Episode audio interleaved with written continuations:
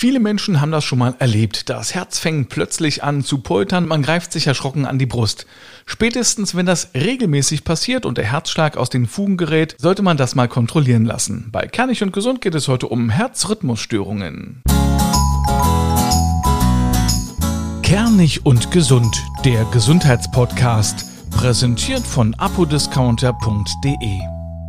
Einen wunderschönen guten Tag zu einer brandneuen Folge Kernig und Gesund. Mein Name ist Mario De Richard und in jeder Folge spreche ich mit Experten über ein Gesundheitsthema. Heute geht es um Herzrhythmusstörungen und ich freue mich, dass ich dafür den Leiter des Bereichs Elektrophysiologie der Uniklinik Leipzig am Mikrofon habe.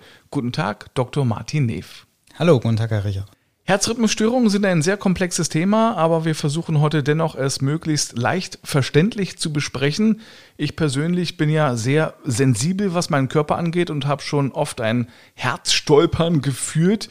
Aber merkt eigentlich jeder Mensch, wenn sein Herz aus dem Rhythmus gerät? Nein, das ist nicht so. Also eigentlich haben alle Menschen Herzrhythmusstörung. Also Rhythmusstörung bedeutet, dass der Herzrhythmus mal für ein paar Sekunden oder auch Minuten mal außer Takt gerät. Aber die meisten Patienten Menschen, nicht Patienten, sondern die meisten Menschen merken das gar nicht, weil es nachts passiert oder während einer Tätigkeit unter Aufregung, unter Belastung, unter Sport. Da ist es normal und bedarf dann in diesem Fall natürlich auch keiner Therapie, weil man es ja auch gar nicht mitbekommt. Was fühlt man bei einer Herzrhythmusstörung, bei einem Herzstolpern? Also wenn man was fühlt, dann ist es, wie Sie sagen, häufig ein Herzstolpern. Manchmal ist es aber auch ein Herzrasen. Also man merkt, dass der Puls sehr hoch ist. Gelegentlich ist es aber auch so, dass der Puls sehr niedrig ist. Also man merkt dann, wenn man den Puls selber tastet oder den Blutdruck misst, dann zeigen die Geräte eine sehr niedrige Pulszahl an. Das kann man, was den Herzschlag an sich angeht, spüren. Häufig sind damit noch Symptome assoziiert, wie Schwindel oder Unwohlsein, Übelkeit oder allgemeine Schwäche. Das kann es bei solchen Herzrhythmusstörungen, wenn die anhalten, sind, auch geben. Oder es fühlt sich eben so an, so war es bei mir, als ob einem bloß kurz die Luft wegbleibt, wie so ein Schlag kurz äh, auf die Brust.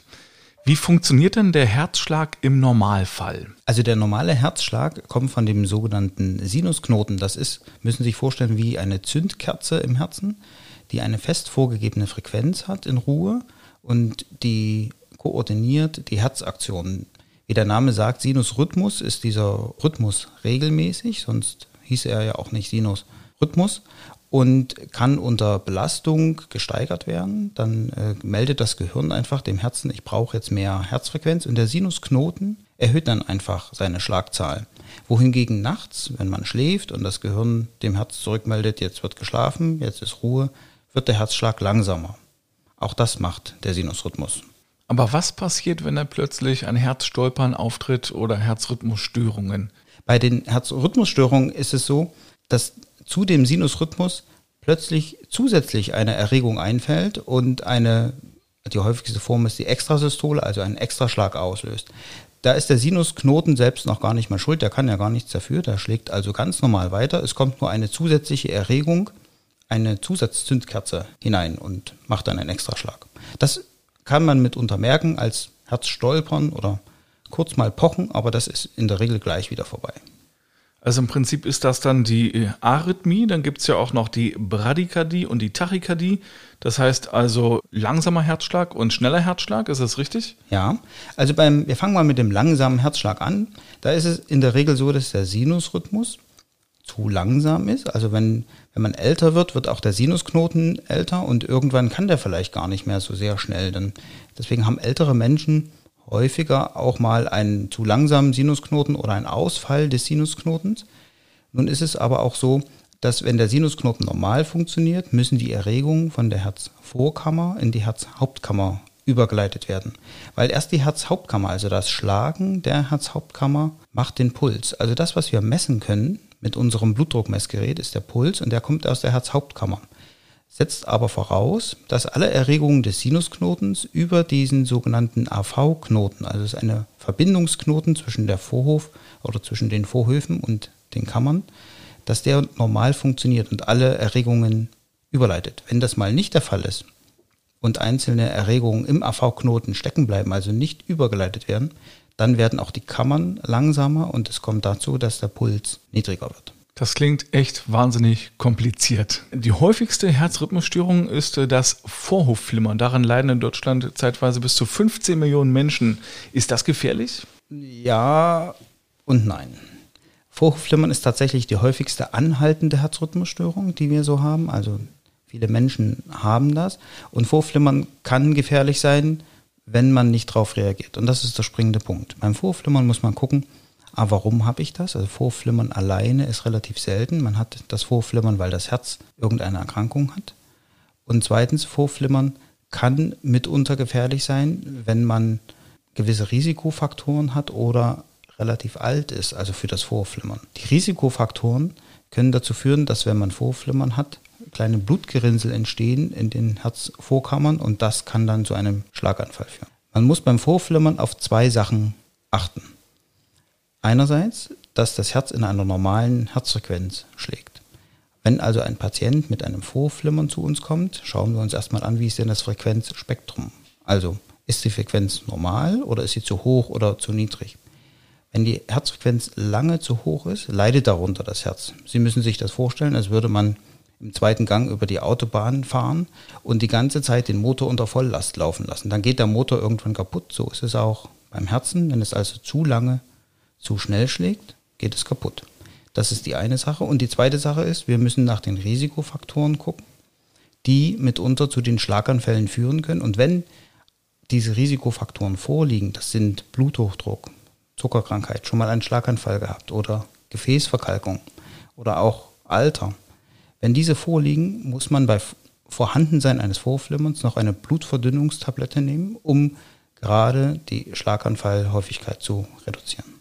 Was sind denn weitere Ursachen für Herzrhythmusstörungen? Ist es einfach mal so zwischendurch, wenn ich Sport gemacht habe, äh, ja, dass das Herz dann kurz mal aussetzt? Das kann man im Prinzip ja, ja ignorieren, oder? Ja, also es gibt eine ganze Reihe von Herzrhythmusstörungen, die man im Einzelfall mal kurz merkt, dann wieder wechseln. Die sind in der Regel nicht behandlungsbedürftig und haben häufig auch gar keine echte krankhafte Ursache, sondern sind einfach normal da. Jeder Mensch, wie eingangs schon erwähnt, hat mal Rhythmusstörungen und Belastung oder Stress oder besondere Aufregung kann auch mal zu einer kurzfristigen Herzrhythmusstörung führen, die nicht weiter behandelt oder beachtet werden muss.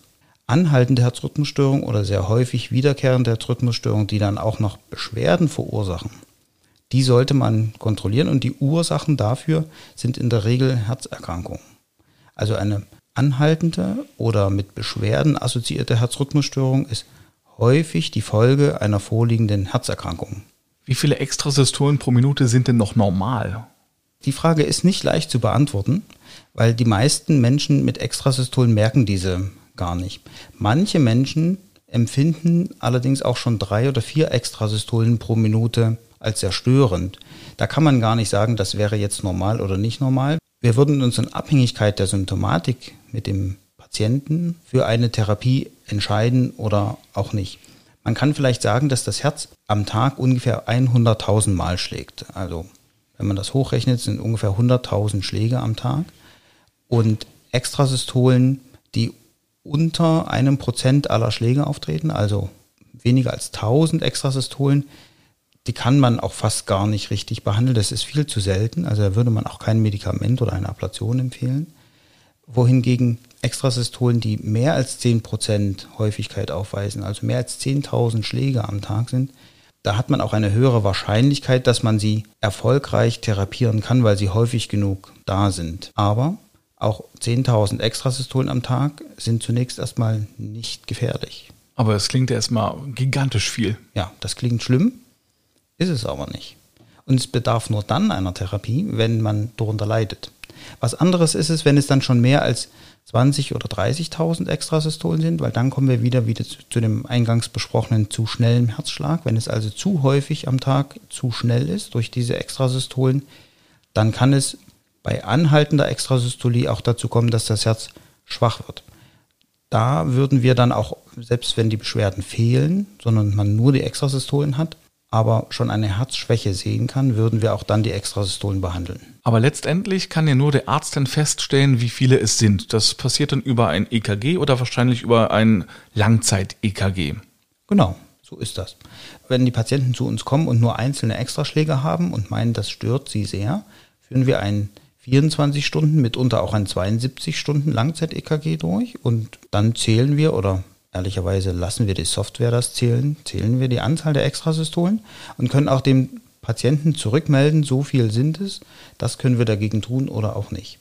Wichtig hierbei ist, dass die, wenn man so ein Langzeit-EKG macht, die Patienten das Beschwerdeprotokoll führen und aufschreiben, wann was gewesen ist, damit wir das korrelieren können. Mitunter ist es auch so, dass vermeintliche Symptome gar nicht auf diese Extrasystolie zurückzuführen sind, sondern es sich um einen Zufallsbefund in einem mal geschriebenen EKG handelt und dort eine Extrasystole aufgefangen wurde und diese aber nicht schuld ist quasi an der Symptomatik. Sie sehen dann wahrscheinlich irgendwelche Ausschläge und dann stellt man aber fest, ach, da ist er gerade die Treppe hochgestiegen oder da war er gerade beim Sex. Genau. So, das werden mitunter auch äh, Ursachen für Rhythmusstörungen, die nicht immer schlimm sein müssen, also assoziiert zu Belastung. Aber es ist auch so, dass wir häufig aufgeschrieben bekommen, jetzt stört oder jetzt habe ich Symptome wie Herzklopfen oder Pochen oder Unwohlsein und dann ist zu der Zeit nicht eine Extrasystole im Langzeit-EKG, sodass man dann sagen kann, offensichtlich sind nicht die Extrasystolen Ursache der festgestellten Symptomatik oder der Beschwerden. Und an dieser Stelle machen wir gleich weiter.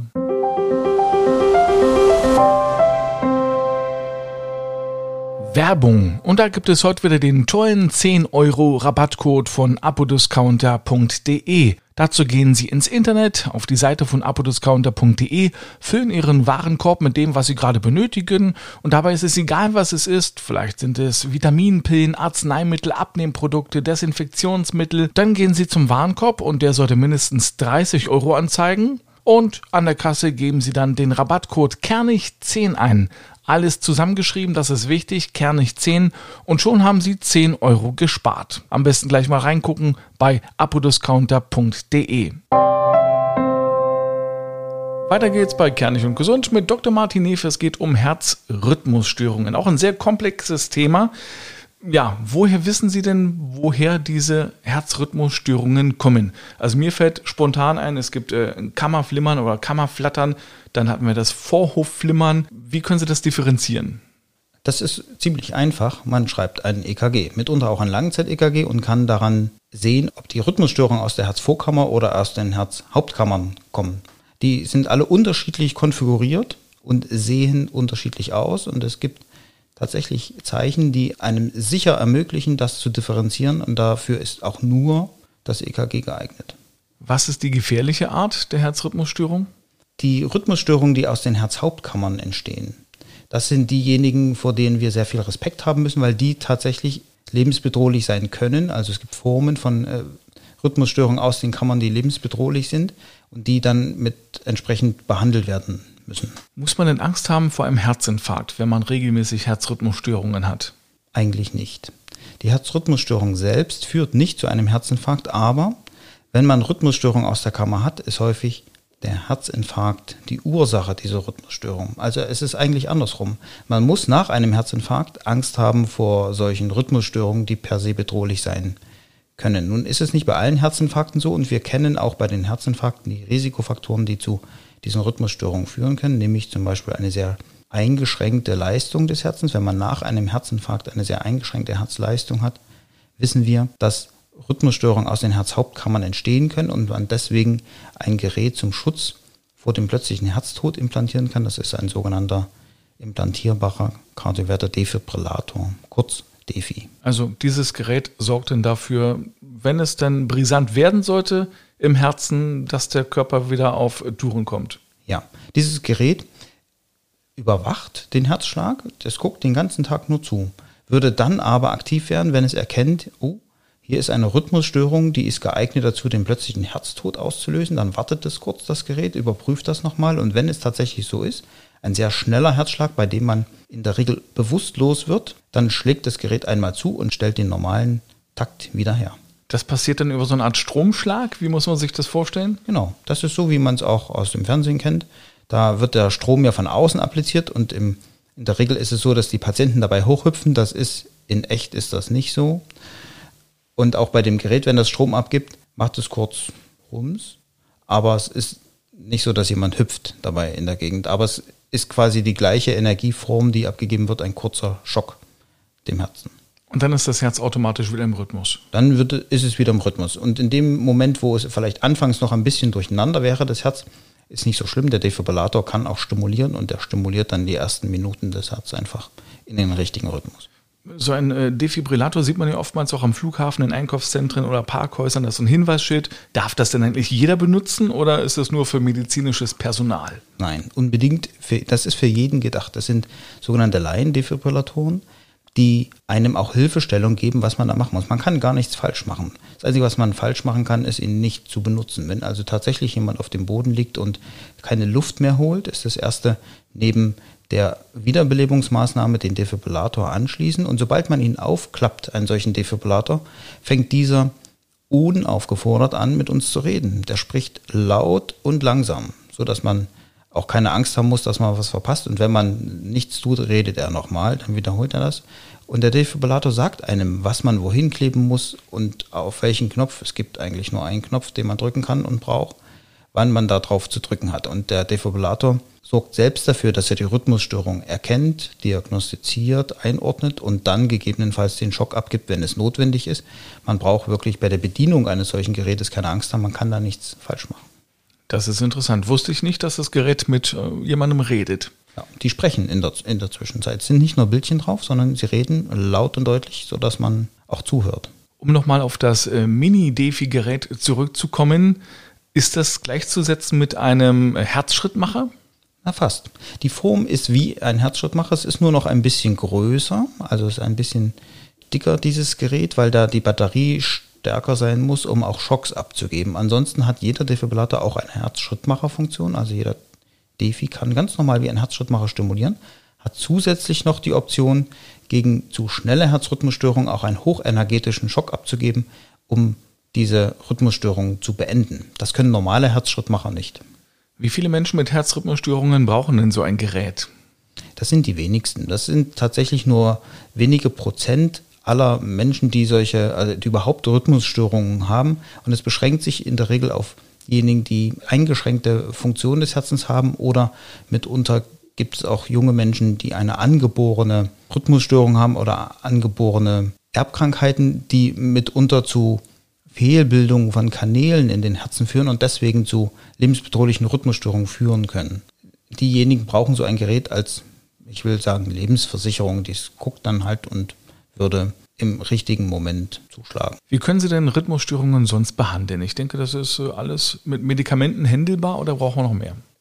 Es ist in der Tat so, dass man ähm, früher hat man sehr viel mit Medikamenten gemacht. Man kann es auch, man kann jede Art von Rhythmusstörung zunächst erstmal mit einem Medikament anbehandeln, aber wir haben inzwischen gelernt, dass das Zuwarten oder das Behandeln von Medikamenten über einen langen Zeitraum häufig dazu führt, dass man die Rhythmusstörung, wenn man sie dann doch abladieren möchte, also elektrophysiologisch behandeln möchte, dann schlechtere Chancen hat. Gerade beim Vorflimmern ist es so, wenn man noch relativ jung ist und das Vorflimmern selten, aber heftig merkt, also selten hat und dann aber heftig merkt, wissen wir inzwischen, dass die primäre Therapie mittels Ablation, also elektrophysiologische Untersuchung und dann Veröden der Herde, wo das herkommt, dass die Patienten mehr davon profitieren, als wenn man jahrelang oder jahrzehntelang mit Medikamenten rumexperimentiert. Über die Ablation sprechen wir auch nochmal in einer gesonderten Folge. Haben denn Herzrhythmusstörungen einen Einfluss auf die Lebenserwartung? Ja und nein. Das kommt ganz darauf an, was man als Herzrhythmusstörung sieht. Extrasystolen als solche sind ja per se Rhythmusstörungen, die haben keinen Einfluss auf die Lebenserwartung. Nun gibt es Rhythmusstörungen, die gefährlich sind und den plötzlichen Herztod machen können, die haben naturgemäß einen Einfluss auf die Lebenserwartung. Die Wahrheit ist irgendwo in der Mitte drin. Auch das Vorflimmern, wenn man das diagnostiziert, hat es statistisch gesehen und behandelt einen Einfluss auf die Lebenserwartung, aber das ist nicht immer das Vorflimmern selbst, sondern die zugrunde liegende Herzerkrankung. Wir hatten ja eingangs festgestellt, dass viele Rhythmusstörungen Folge einer Herzerkrankung sind. Und die Rhythmusstörungen äh, sind in dem Fall dann nur das Symptom der Herzerkrankung. Und die Herzerkrankung als solche kann die Lebenserwartung einschränken. Deswegen gilt es nicht nur immer nur auf die Rhythmusstörung zu gucken und eine Tablette zu verordnen, die vielleicht die Rhythmusstörung verbessern oder reduzieren kann, sondern auch immer nach der Ursache zu schauen, um diese zu behandeln, weil das ist tatsächlich, was das Leben dann wieder verlängert, statistisch gesehen, und die Lebenserwartung normalisieren kann. Ich danke Ihnen, Dr. Martin Neff. Vielen Dank Ihnen fürs Zuhören. Nächste Folge Kernig und Gesund gibt es am nächsten Mittwoch und da geht es dann mit Dr. Alice Martin um Insektenstiche. Alle Folgen hören Sie auf kernigundgesund.de und überall dort, wo es gute Podcasts gibt, zum Beispiel auch auf den smarten Lautsprechern von Amazon oder Google. Bis zum nächsten Mal. Tschüss.